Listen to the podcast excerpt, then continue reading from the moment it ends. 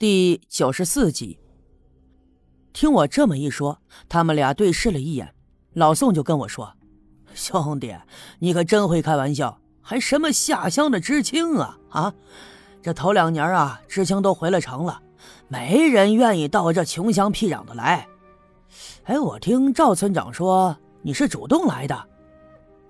对于这样的问题，我刚来刘家镇的时候，赵村长就曾质疑过。”那个时候，我早已把对策想好了，于是我笑着对他们说：“嗨，别说了，我爸那人呐是个老顽固。这不，前两年我在家的时候啊，总惹是生非的，我爸呢就非要把我给送到农村来，说是让我接受贫下中农的再教育，好好的磨一下性子。我这不就来了吗？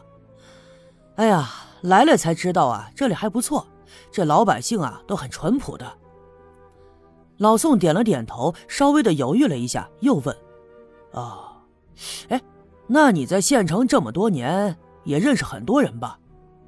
我听他话里有话，于是心里就有了防备，笑着对他们说：“嘿，我这才多大点年纪啊，二十出头，我认识的也都是跟我年纪差不多的，就是那些哎游手好闲的家伙。但凡认识点正经人，那我爸也不可能把我赶到这农村来呀。”！哈 老宋听我这么一说，也礼貌的笑了笑，话锋一转，就提到了昨天的事情。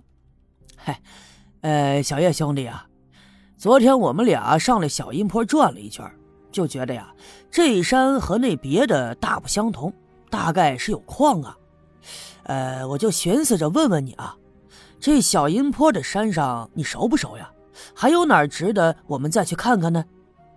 他这么一问，我就更加的感到好奇了。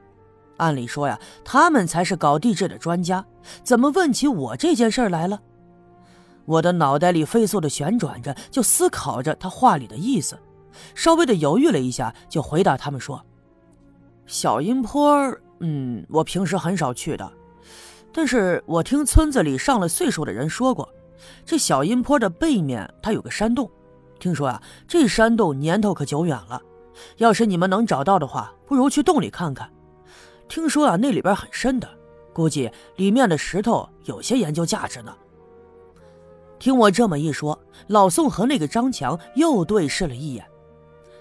其实啊，小阴坡背面有山洞的事儿，我不是信口胡说的，因为我来刘家镇的时候，跟刘福生接触的最多，他又是刘家镇的洋官，平时经常赶着羊南山北坡的放。所以啊，山上的地形他是最清楚不过的。他就曾跟我说过，这小阴坡的背面有一个山洞，好像是天然形成的，洞口不大，里面却很宽阔。不过呀，他没往深处走过，因为他这人做事很小心，所以这胆子也就特别的小。那处山洞的洞口特别的隐蔽，就在一个土坡的边上，长在一丛灌木的后面。不过呢，这也十分的正常。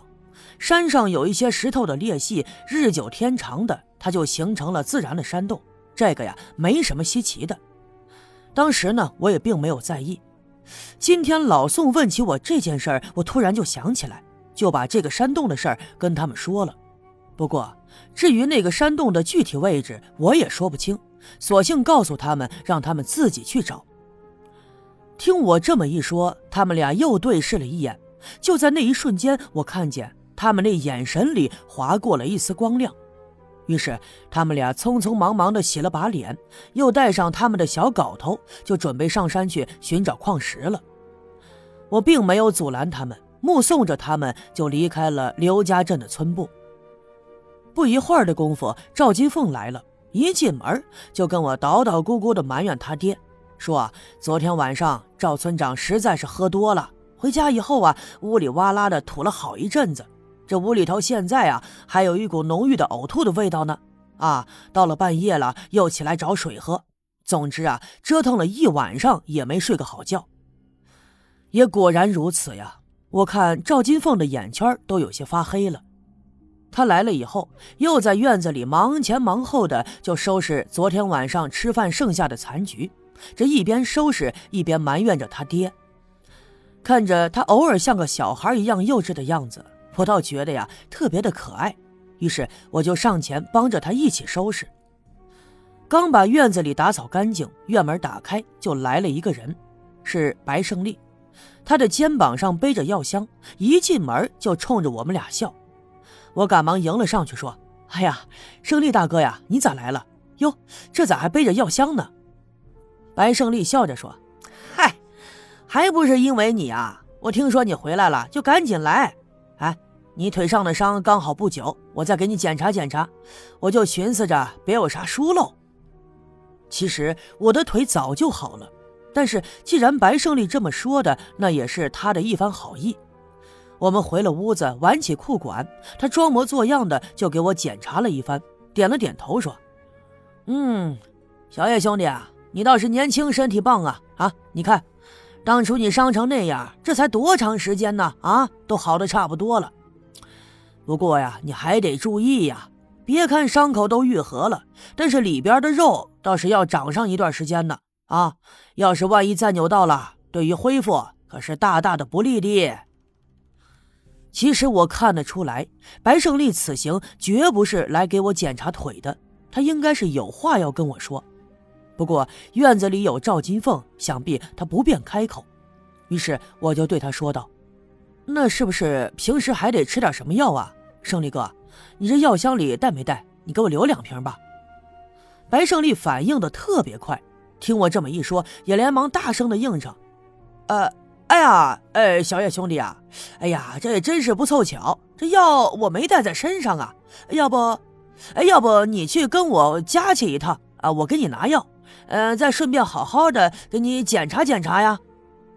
当然，这话我们是说给赵金凤听的。